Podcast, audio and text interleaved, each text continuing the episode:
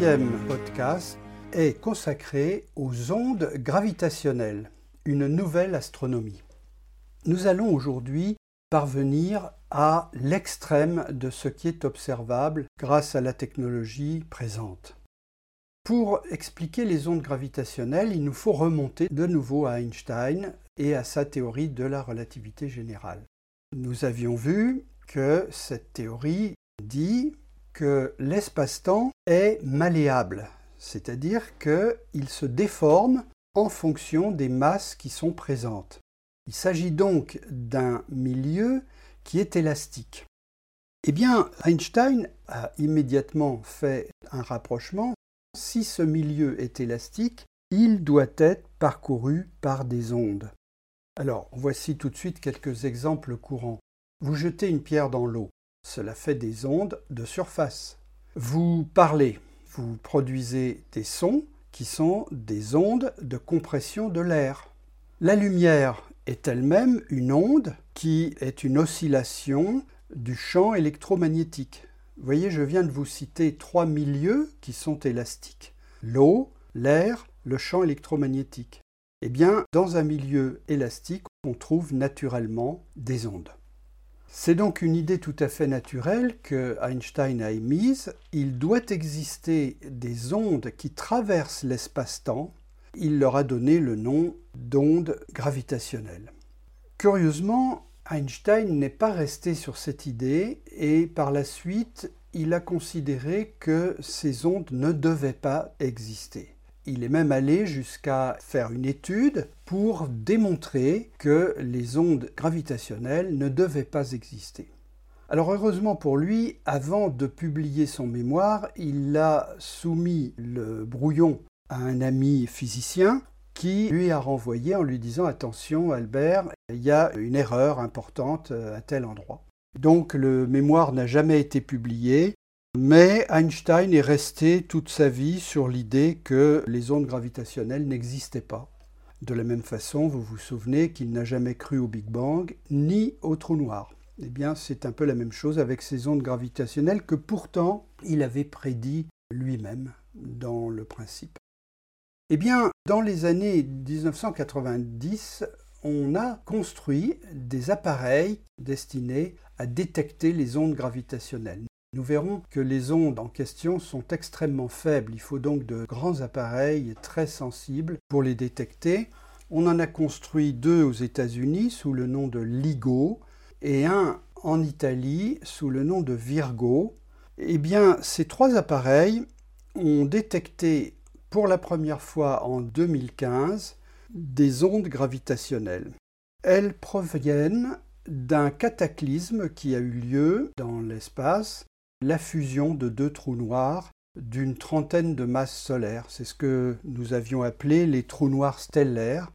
Eh bien, il arrive qu'ils fusionnent, c'est-à-dire que deux trous noirs se rencontrent et s'attirent, évidemment, par la gravité, et en s'attirant, ils se mettent à tourner l'un autour de l'autre, ils se rapprochent de plus en plus, ils tournent de plus en plus vite l'un vers l'autre, et finalement ils fusionnent. Et là, euh, c'est un cataclysme qui émet des ondes gravitationnelles très puissantes, ce qui a permis en 2015 de détecter cet événement.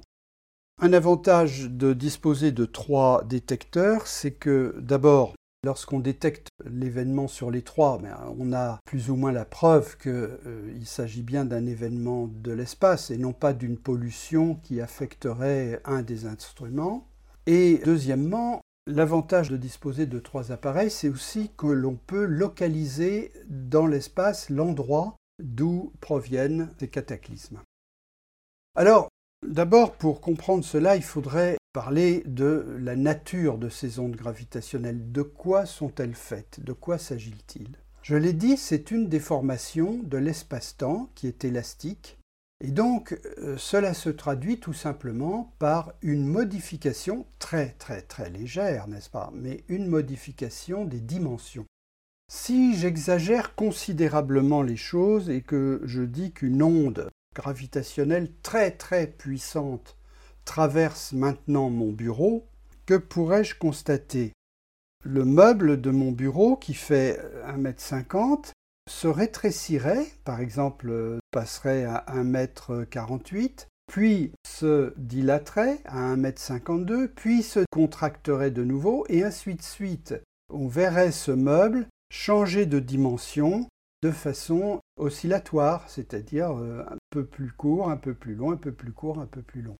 Voilà ce qu'on observerait. Alors précisons tout de suite, ce n'est pas le bureau lui-même qui rétrécirait. Pour ça qu'on n'entendrait aucun bruit, aucun craquement par exemple. Ce n'est pas le bureau lui-même qui subirait ce genre de déformation, c'est l'espace-temps. Ce n'est pas le contenu, le bureau, c'est l'espace-temps qui est un contenant. Voilà ce qu'est une onde gravitationnelle. Alors je vous donne un exemple s'il ne s'agit plus de mon bureau mais de la Terre. Eh bien la Terre, qui est grosso modo sphérique, deviendrait tout d'un coup une espèce d'ovoïde un peu horizontale, puis se transformerait en ovoïde un peu vertical, puis redeviendrait un ovoïde un peu horizontal, puis un ovoïde vertical, et cela plusieurs fois de suite, c'est l'effet que provoquerait une onde gravitationnelle. Alors je rappelle, ce n'est pas la Terre elle-même qui se déformerait, donc il n'y aurait pas de conséquences sur Terre, mais c'est l'espace-temps, le contenant lui-même. Maintenant, je vais vous dire à quel point les ondes gravitationnelles réelles, celles que l'on peut observer, sont ténues. Eh bien, avec les ondes gravitationnelles qui traversent l'espace-temps, la déformation de la Terre des formations tantôt horizontales, tantôt verticales, ne dépasserait pas la taille d'un proton. Vous voyez, la déformation de la Terre ne dépasserait pas la taille d'un proton. Vous comprenez alors qu'il faut, pour les observer, des appareils extrêmement sensibles. Et c'est cet exploit qu'on a réussi avec LIGO et Virgo, les deux expériences dont je vous ai parlé, qui peuvent détecter des ondes gravitationnelles provoquant des déformations plus petites que le proton. On descend même au 100 millième de la taille d'un proton. Comment sont faits ces appareils aussi sensibles? Pour mesurer les déformations des distances, on prend deux bras de 4 km de long qui sont constitués en fait d'un tunnel. Vous avez un tunnel de 4 km dans une direction et un tunnel de 4 km dans la direction perpendiculaire. Ces tunnels sont parcourus par un faisceau laser qui part de l'endroit où se regroupent les deux bras, et ce faisceau laser part dans les deux directions perpendiculaires, et au bout du tunnel, il y a un miroir qui les réfléchit, et ces deux faisceaux laser reviennent au point de départ, et là on les compare c'est-à-dire qu'on vérifie s'ils sont toujours synchronisés. S'il n'y a aucune déformation dans l'espace, eh bien, vous avez un faisceau qui part et qui fait 4 km, qui revient et qui a fait de nouveau 4 km. Vous avez l'autre faisceau qui fait la même chose dans l'autre tunnel. Et quand ils reviennent, ils sont parfaitement synchronisés. On rapproche donc les deux faisceaux et on constate qu'ils sont bien synchrones. Si par contre il y a eu une déformation des distances sur un des deux bras, alors les deux faisceaux laser qui font l'aller-retour reviennent et ils ne sont plus synchronisés. Comment se rend-on compte qu'ils ne sont plus synchronisés? Eh bien, euh, simplement par des interférences, par des franges d'interférence, c'est-à-dire que les ondes ne se superposent plus et cela crée des franges d'interférence. C'est ce qu'on appelle un interféromètre. Alors pour accroître la sensibilité de ces appareils, on est allé même plus loin, c'est-à-dire que les faisceaux lumineux ne font pas 4 km aller et retour. Au retour, ils sont réfléchis de nouveau par un miroir, ils repartent pour faire 4 km, ils reviennent, ils sont de nouveau réfléchis, ils repartent, etc. Et on les réfléchit comme ceci une centaine de fois. C'est-à-dire que l'équivalent de ces trajets est de non pas 4 km, mais 400 km. C'est comme ceci, en comparant donc les deux ondes qui reviennent et en regardant si elles sont synchronisées, c'est ainsi qu'on obtient une sensibilité très très fine qui va jusqu'au centième de millième de la taille d'un proton. Eh bien, cet appareil, ou plutôt ces appareils, puisqu'il y en a trois dans le monde, ont détecté pour la première fois en 2015 le cataclysme engendré par la fusion de deux trous noirs.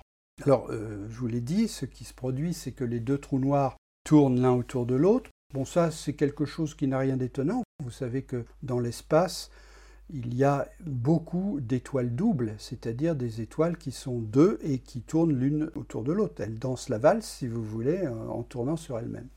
Eh bien, donc, ces trous noirs tournent l'un autour de l'autre, mais se rapprochent, et à un certain moment, ils sont de plus en plus près, et comme ils provoquent des distorsions majeures dans l'espace-temps, eh bien, vous vous doutez que cette rotation, euh, lorsqu'ils sont de plus en plus près, fait du bruit. Et ce bruit, ce sont des ondes gravitationnelles. Ils se rapprochent de plus en plus vite et à un moment donné, cataclysme, c'est la fusion des deux qui crée l'équivalent d'une grosse explosion qui envoie de toute façon dans l'espace euh, des ondes gravitationnelles très puissantes. Alors curieusement, ce phénomène avait été déjà prédit avant qu'on le détecte en 2015, et c'est même un Français, Thibaut Damour, astrophysicien, qui avait simulé la fusion de deux trous noirs. Et il avait prédit que cela enverrait des ondes gravitationnelles qui seraient d'abord synchronisées sur la rotation des deux trous noirs. Mais comme cette rotation s'accélère, cela faisait un battement de plus en plus aigu qui devait se terminer par la fusion finale des deux trous noirs. Et curieusement, les ondes gravitationnelles en question, qui avaient été prédites, si on les convertit en ondes sonores, eh bien, devaient donner un bruit bizarre, une espèce de quick. Parce qu'au départ, les deux trous noirs tournent lentement, puis de plus en plus vite. Donc ça fait une onde qui part des fréquences basses, ça fait ouic, et à la fin, ça se termine par un quack au moment où les trous noirs ont fusionné. Et bien donc ce quick, si vous voulez, avait été prédit mathématiquement par Thibaut Damour et lorsqu'on a en 2015 détecté la fusion des deux trous noirs, on a tout de suite reconnu cette forme caractéristique qui avait été prédite. Et c'est ce qui fait que lorsqu'on a réalisé la première détection en 2015, on n'a pas mis longtemps à comprendre qu'il s'agissait de la fusion de deux trous noirs. Alors ça a été un événement extrêmement important, un des événements scientifiques du siècle, parce que cette découverte des ondes gravitationnelles émises par deux trous noirs qui fusionnent, c'était une preuve supplémentaire de la relativité générale. C'était une preuve supplémentaire de l'existence des trous noirs. Et c'était en même temps la première preuve de l'existence des ondes gravitationnelles. Eh bien, lorsqu'on a découvert ceci, Einstein a dû se retourner dans sa tombe parce que on prouvait d'un seul coup l'existence de deux phénomènes auxquels il ne croyait pas, les trous noirs et les ondes gravitationnelles. Cet événement est extrêmement important parce que c'est le point de départ d'une nouvelle forme d'astronomie. Je m'explique. Aujourd'hui, toute l'astronomie, tout ce que vous pouvez lire sur euh, l'espace et ce qui s'y trouve, tout se fait à partir des ondes électromagnétiques. C'est la lumière, les ondes visibles, ce sont les ondes radio dont nous avions parlé à propos du flash du Big Bang, ce sont les rayons X et les rayons gamma qui sont émis par les cataclysmes les plus violents. Tout ceci, c'est la même chose, ce sont des ondes électromagnétiques. Et toute l'astronomie actuelle repose depuis Galilée, la première lunette de Galilée, repose sur les ondes électromagnétiques. Désormais, avec LIGO et Virgo, nous entrons dans un autre type d'astronomie, c'est-à-dire que nous observons un autre type d'ondes, les ondes gravitationnelles. Alors aujourd'hui, les deux appareils dont je vous ai parlé restent limités dans leurs possibilités. Grosso modo, nous observons des fusions de trous noirs ou des fusions de trous noirs avec des étoiles à neutrons. Trous noirs, étoiles à neutrons, rappelez-vous, ce sont des astres extrêmement denses, et donc lorsqu'ils fusionnent, cela crée des cataclysmes très violents et nous pouvons les détecter. Mais des phénomènes qui sont plus faibles que celui-là ou plus lointains, nous ne pouvons pas les détecter avec les appareils dont nous disposons aujourd'hui. Heureusement, un projet important fera que dans 15 ou 20 ans, nous disposerons d'un interféromètre, le même genre d'appareil, mais non pas sur Terre, mais dans l'espace. C'est important parce que dans l'espace, d'abord, on peut réaliser un appareil beaucoup plus grand. Et l'interféromètre qui est envisagé là, c'est encore une fois deux bras, mais qui sont entre trois satellites. Si vous voulez, on forme un triangle avec trois satellites. Et ces satellites formeront des bras virtuels de 5 millions de kilomètres, 13 fois la distance de la Terre à la Lune, et non 4 kilomètres. Alors vous concevez qu'avec des bras de 5 millions de kilomètres au lieu de 4 kilomètres, nous pourrons détecter très finement les événements dans les ondes gravitationnelles. Comment sera fait cet appareil? Euh, C'est simple, c'est la même chose. Vous avez un satellite qui émet de la lumière laser vers un autre satellite et un autre qui forme un angle de 90 degrés. Et cette lumière, elle est envoyée dans l'espace, on n'a pas besoin de tunnel, ça voyage dans l'espace. Et de l'autre côté, sur les deux autres satellites, il y a des miroirs. Et donc la lumière laser peut être réfléchie, revenir là où elle a été émise, et comme dans l'autre cas, on vérifie si les deux faisceaux sont synchronisés ou s'ils ne sont pas. S'ils ne le sont pas, ça veut dire qu'on est en train de détecter des ondes gravitationnelles. L'autre avantage de se trouver dans l'espace, c'est que pour mesurer de toutes petites dimensions, il faut être à l'abri de la pollution terrestre. Bon, sur Terre, il suffit qu'un TGV passe à 100 km de l'endroit où on a fait les mesures et cela euh, provoque euh, immédiatement une pollution l'activité tellurique de la Terre est une pollution quasiment constante, parce qu'il y a toujours de micro-tremblements de terre sur Terre. Alors, disposant d'un appareil dans l'espace, là, on entrera vraiment dans une astronomie nouvelle, c'est-à-dire que nous pourrons voir des événements beaucoup moins cataclysmiques, des événements beaucoup plus modestes, comme euh, par exemple la mort de petites étoiles, et surtout nous pourrons détecter des événements très lointains.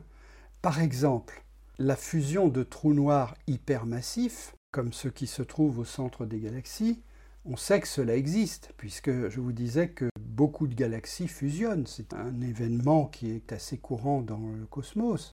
Si les galaxies fusionnent, eh bien, les trous noirs qui sont au milieu de ces galaxies fusionnent aussi. Et donc, la fusion de trous noirs hypermassifs est quelque chose de courant. Mais pour en détecter il faut aller très loin parce qu'il y a tout de même une faible proportion de galaxies qui fusionnent. Alors on va peut-être en observer un qui se trouvera à 5 milliards d'années-lumière de nous. Donc vous voyez, si on va très très loin, évidemment les ondes gravitationnelles qu'on recevra seront très très amorties. Et c'est là qu'un appareil très précis, très sensible se trouvant dans l'espace nous permettra d'observer ce genre de phénomène. Et puis il y a une troisième observation qu'on aimerait bien faire, c'est d'observer ce qu'on appelle le rayonnement de fond en ondes gravitationnelles. Vous vous souvenez que nous avions parlé du rayonnement de fond, le rayonnement fossile, qui était dans les ondes radio. Eh bien, de la même façon, il y a des ondes gravitationnelles qui doivent dater du tout début du Big Bang, qui forment un fond diffus, un peu comme le rayonnement fossile dont nous avions parlé. Eh bien, on a l'ambition, avec des appareils très, très sensibles, de détecter ces ondes gravitationnelles qui datent du tout début du Big Bang. Je vous rappelle que le rayonnement fossile ne datait pas du début, il datait de 380 000 ans après le Big Bang. Alors que là, si on arrive à observer des ondes gravitationnelles qui proviennent du Big Bang, ce sera vraiment du tout début du Big Bang. Et là, nous pourrons donc remonter très près du Big Bang pour comprendre ce qui s'est passé. Voilà la nouvelle forme d'astronomie qui se dessine aujourd'hui. Certains disent que ce qui vient d'être inventé, c'est finalement un acte historique qui est aussi important que la première utilisation de la lunette par Galilée. Voilà pour ce qui est des ondes gravitationnelles qui nous ont amenés à l'extrême limite de ce qui est détectable aujourd'hui.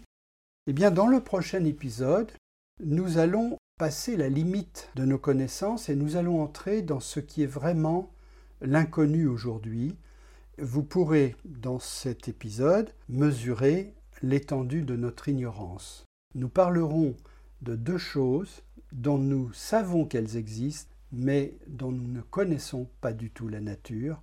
C'est ce que nous appelons la matière noire et l'énergie noire. Eh bien, je vous donne rendez-vous pour le prochain épisode.